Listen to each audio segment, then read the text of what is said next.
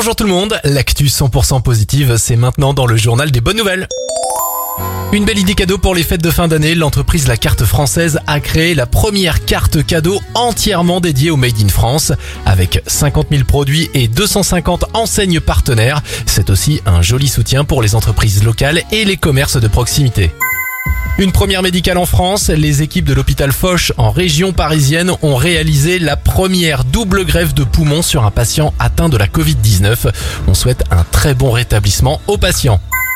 Enfin, bonne nouvelle pour vos enfants, le secrétariat du Père Noël est ouvert. À un tout petit peu plus d'un mois de Noël, les enfants peuvent donc envoyer leur liste et leurs lettres non timbrées au Papa Noël.